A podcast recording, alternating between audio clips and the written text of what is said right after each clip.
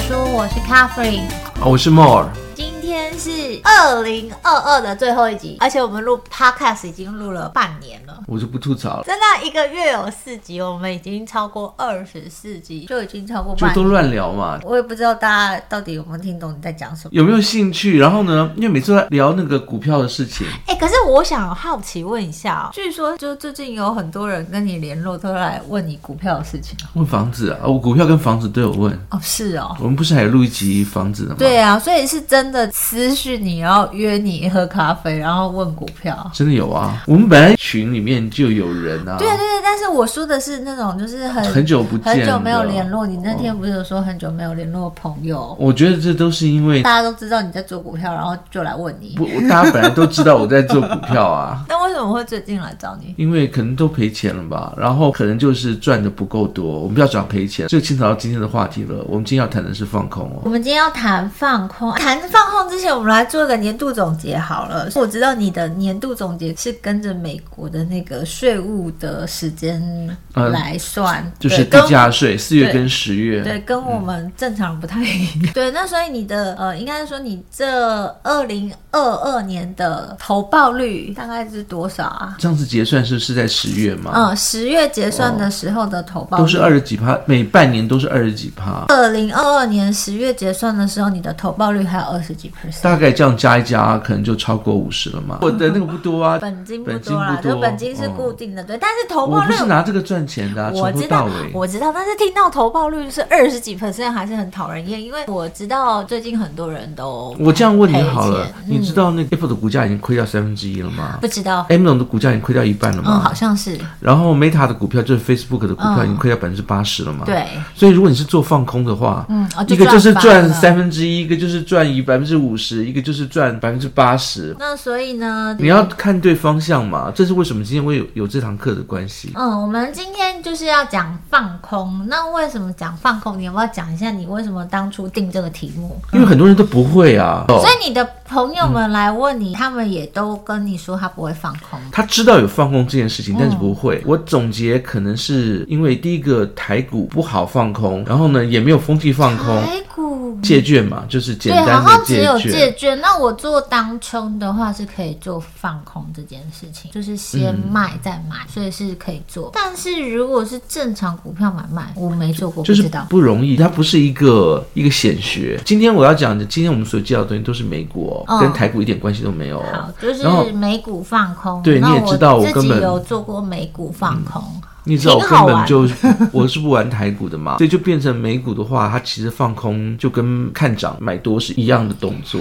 但我想要先问的是，你为什么选这个题目？一个是很多人不会，还有另外一个原因是，当然有啊。那个前几年大家有玩股票，你是不是觉得很好赚？随便买随便赚？我都觉得还好，差不多。这样讲好了，不太容易亏，买一买就涨。如果是你觉得前几年还玩的顺风顺水，你那时候不是一堆股市的巴菲特、股市的天才啊？都出来了，前两天才听一个朋友在讲，就是他做台股，然后台股好像就是股市很好的时候赚了千万，对不对？对，然后最近都赔掉，然后剩三百，然后就拿三百去买保时捷。这就是我要说的，就是如果假如说情况好的话，比如说不管是在 Q 一做量化宽松，或者是景气好的时候，经济好的时候往上涨，你挑股票，我们买股票第一个是比挑股票，你随便挑，它上涨的几率都会。大于下跌的几率嘛，对不对？对，在这样的大环境底下，就是股票都会往上涨的状况下，就比较不容易亏。但是现在的情况换了，联储会开始 QT。就是量化紧缩，整个的经济有走下坡的趋势，也不是走下坡了。你会发现几个之前最强的股票啦，或者是说大部分的股票啦，百分之八十的股票都不是往上走，而是往下走。这个时间点你去随便挑股票，就很考验选股的功力。即使是上涨的股票，它也不见得会一直保持上涨的趋势，这样子都有周期。这样的大环境里面，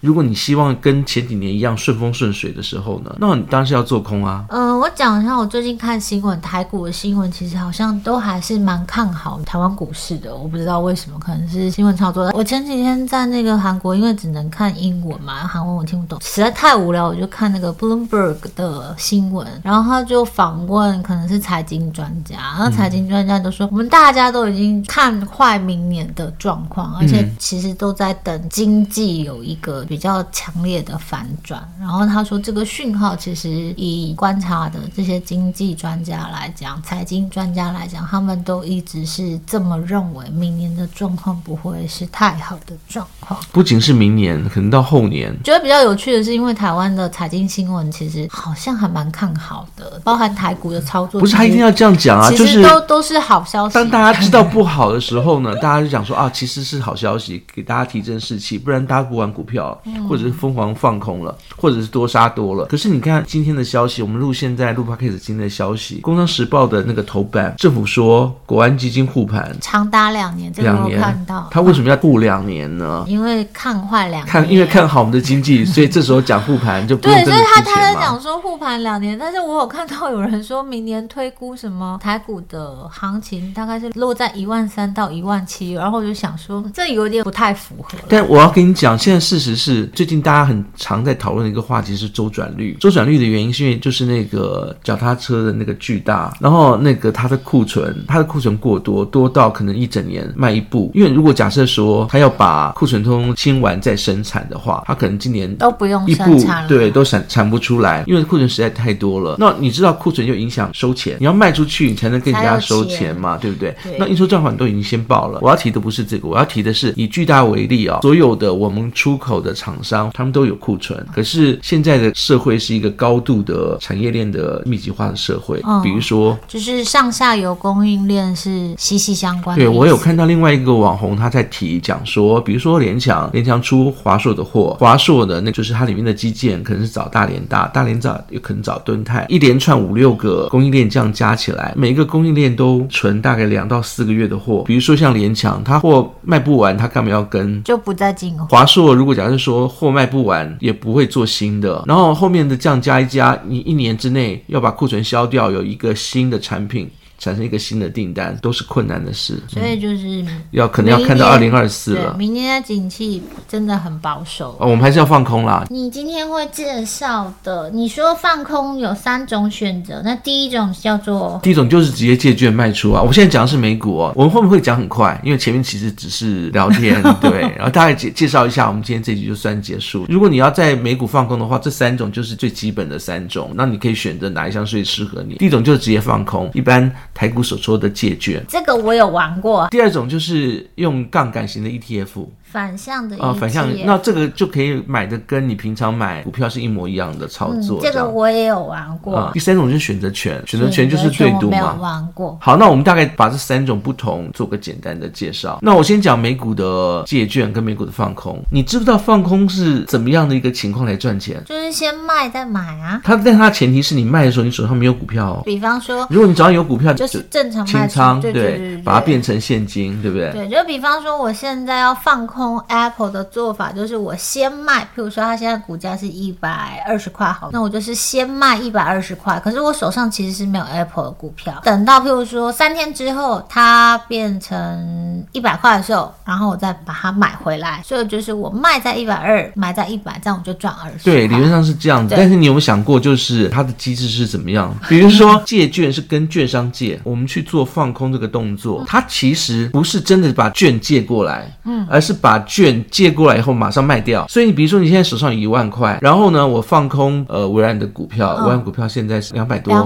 们就放四张好，假设说它是四十张好了，好不好？弄成一万，我们现在把它通通都借来，借来的同时，事实上券商不是把那个券丢给我们，他是把它直接在市场上卖掉，嗯，就拿了一万块钱给我们，所以我们现在户头上就会变成多一万块，两万哦。你有没有觉得很神奇？那你越来越有钱了。如果这样子的话，那我要成为亿万富翁，只要通通用借的，一刹那之间那。一刹那我就变成亿万富翁，结论不是的。你要在去做放空之前，你要先去那边开一个 marginable account。比如说，他是看你的 buying power 的。比如说，你有一万块钱，通常你可以买一万块钱的股票。嗯。但是如果你开这个的话呢，你有一万块钱现金，他会再多给你一万块钱的 credit，你就可以买两万块钱的东西。所以两万块钱的东西，意思就是说，我们刚刚讲的一万块是用 credit 去买的。所以当你买买完了把它卖掉，手上有两万的时候，你的那个 marginable 的亏点的部分点数是零，就不能再买任何的东西了。所以你能买的能力是根据你当时的现金。所以意思是说，你可以放空多少股票，跟你现在的 account 的 credit。意思就是说，如果我的户头只有五千块的现金，那我也顶多就只能放空五千块的。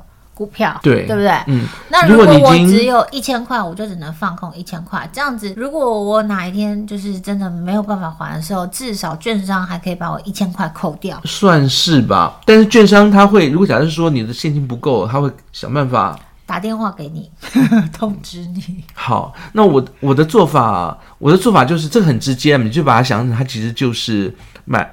卖完以后马上把钱收进来，嗯、所以你手上马上现金就多了。比如说，他你刚微软不是卖了一万块嘛，就跟你刚刚讲的一样。到时候微软如果万一股票跌了，嗯、跌完以后呢，我不是还他钱哦，我是还他券哦，这样子。嗯、所以我就比如说跌到只剩下一半了，嗯、那我就花五千块钱，然后把它买回来还给他，然后我就赚那个剩下来扣的五千块，嗯、那就变成实质我的那个券已经还给他了，嗯、所以那个就已经完完全全从亏底变成我的现金了。它的好处是。它跌多少，你真的就是赚多少。然后有一点要注意的就是，当他借券给你的时候呢，嗯、你就想象成，比如说我那一万块钱不是突然出现现金在我的账户里面吗？嗯、我还是要负担利息，基本的利息。但是是如果你要玩放空的话，通常来讲，股票涨的时候是。慢慢涨，然后呢，跌的时候是很快跌，这大家都知道的嘛。意思就是说，不要借太久，你要跌了就要卖，就要还它了。那这个最好的特色是，就是什么样的东西你都可以借。呃，但我讲一下我之前的经验，因为我之前是用 First Trade 去做放空，就是借券的这个动作，嗯、但是它不是每一只股票都可以做。对，你知道，因为券商那边可能没有了。对。我有问你嘛？你有跟我说过？因为券商那边可能没有，有些可能太热门，他手上没有。他没有的话，其实或是太冷门的，他也没有。因为我那时候想要放空的是非常冷门的股票，嗯，我就发现，哎呦，这只股票我没有办法放空。理论上来讲，按照常理，他既然券商那边手上都没有，嗯，那你就就就算了比较好。但是如果你要硬要的话，你可以请打电话给券商，券商可能会帮你调。哦，是哦。对，可是调完以后，那个手续费可能就又都不一样。对。那我们提第二个好了，那个你知道小道消息，我刚刚提到小道消息，小道消息很麻烦，是不可控的，然后突然影响它的股价，这种个股特别多。那如果你要避开这种个股的话呢，你也可以放空整个 ETF，简单的方法，嗯，就是我们找杠杆型的。ETF 之前常说的什么 SQQQ 就是这一种，对，对这种其实好多人在玩哦。然后 SQQQ 就是 QQQ 的反向，而且是三倍反向，啊，TQQQ 就是 QQQ 的三倍的正向的杠杆。所以就是它其实是针对某一只 ETF 做的反向操作，然后它会有倍数的加成，像我刚刚讲 SQQQ 就是三倍的 QQQ 的反向 ETF。像这种的话，如果你找到是杠杆 ETF 的话，嗯、它的限制最少，因为它就跟买股票是一模一样的。嗯、至于怎么样，比如说刚刚讲到借券啦，或者是我们讲到选择权啊，你都不用去管这些，因为是那个 ETF 你们内部的操作会自己帮你做，你就把它买像是一般的股票或一般的 ETF 一样就对了。可是呢，你刚刚听到，比如说我们刚刚讲到 SQQQ，它是 QQQ 的三倍的反向。你会想说，诶，它内部的操作怎么样操作成三倍的反向呢？它也是用期货，就是期权的动作。所以呢，那个事实上，期权动作该有的缺点它都有，方便性是没有人比它更方便的。但是，比如说像期权的问题是，它有时间耗损，这个最重要。你只要看到反向或者是一倍、两倍、三倍、两倍、三倍的正向正反向杠杆，它都会有时间耗损。嗯，所以就是不能久抱。对，有人说不能这个久是多久？通常我自己个人的习子，两个礼拜之内我一定会把它出掉，出掉。又不会拖超过一个月，这个道理很简单，因为月过了那个月结算，就会有结算的 gap 跟落差。所以，反正在做反向的 ETF 操作，重点就是不能久报，最多不要超过一个月，嗯、最好两个礼拜之内要处理。而且它的那个、因为是机器人，所以它反应时间。如果假设说我这样讲好了，比如说油哦，你买油，期货上面可能动很快，但是如果你是用 ETF 的话，你又买反向。它可能动作时间会稍微慢一点点。你买的那个两倍、三倍，它可能比如三倍可能动的比两倍还要慢，两倍动比一倍还要慢。不过就是简单的跟你说一下，而且还有还有一个缺点要一定要跟大家讲，ETF 它很方便，但是呢，它是针对 ETF，也就是说它是一个一篮子的。你如果针对个股。ETF 是找不到，比较找不到那种针对个股的东西。嗯，就是所以其实看 ETF 是针对大盘啊，或者是针对某一个一个类别的股票，比如说我们刚刚讲的一些产业，QQQ 就是针对科技股。嗯，不过 ETF 真的，我觉得国外的好处，能放空的好处是因为它种类真的好多哦。比如说你今天觉得那个木头姐她这样做。就是一定走下坡，就有针对，比如说木头姐他们的那个 AR 系列的的反向的 ETF，这好奇怪这样子。好哦，那第三种选择权哦，第三种选择权，选择权是我最常做的操作，但是我建议啊，大家如果没有就是没有玩过的话，还是要先练习。呃，选择权的话，第一个你要先，它有一定的条件，你知道选择权有四个 level，这你知道吧？嗯。哦，有四个 level，然后四个 level 能做的事情都不太一样。那如果假如说你要做到就是选择权的操作，选择权是什么都可以赌了，上往上可以赌，往下可以赌。如果你要赌往下的话呢，最简单的就是买权的那个 put，buy put 就是看空。那因为它是一个对赌的动作，所以跟商品无关。它只要真的往下空了，你就赚到了。但是还是一样，我刚讲有时间耗损，它的杠杆可能是几十倍。到一百倍。先讲一下哦，就是选择权，它都是用一口一口的意思，那一口就是一百股，嗯、所以大家在做这个，你就想说，哎、欸，我要做一一的话，那就是你如果 buy put 一的话，就其实你的你你喊的是一口，然后是一百股，所以它倍数是大的，这个部分要注意。而且选择权，因为它要熟悉，大家。不太了解的原因，是因为它除了有时间耗损，我刚刚讲时间耗损以外，还有就是你还要注意它的商品的价格的波动，跟它大大概关联性是多大，还有它的，我们不是要赌看涨或看跌吗？嗯，这也要看。然后赌的那个契约，我们要付出多少钱去买这个这这个每一口的那个那个价格也是要看的。还有就是时间内的机会，因为比如说我们定了一个价钱，在这个价钱以下，算是我们赌赢 buy put 的一个基本的玩法。但是还要定一个时间，比如说下个礼拜之前，那下礼拜也许只剩五天，所以呢，每隔一天我的机会成本就少掉了五分之一。对，到了第三天的时候呢，可能就只剩下最后两天，也就只剩下百分之四十。按照这种想法的话，你的价钱如果都没有在动的话，也会少掉百分之六十。这是我们 Podcast 讲了半年第一次提到选择权。我必须说了，就是假设我真的没有听过选择权的，我一定听不懂你在讲什么。没关系，我们再找时间讲。我们之后会再找时间跟大家。详细的介绍选择权的操作，只是在这里跟大家提的就是放空的方法有三种，那选择权的呃 buy put 是其中的一种，还有选择权也不是每个股票都会有，呃，流通量大的它才会有出现。我讲一下，就是比方说我有 mar 我有放空，我有开 marginable account，可是我开的 account 其实是不能玩 option 的。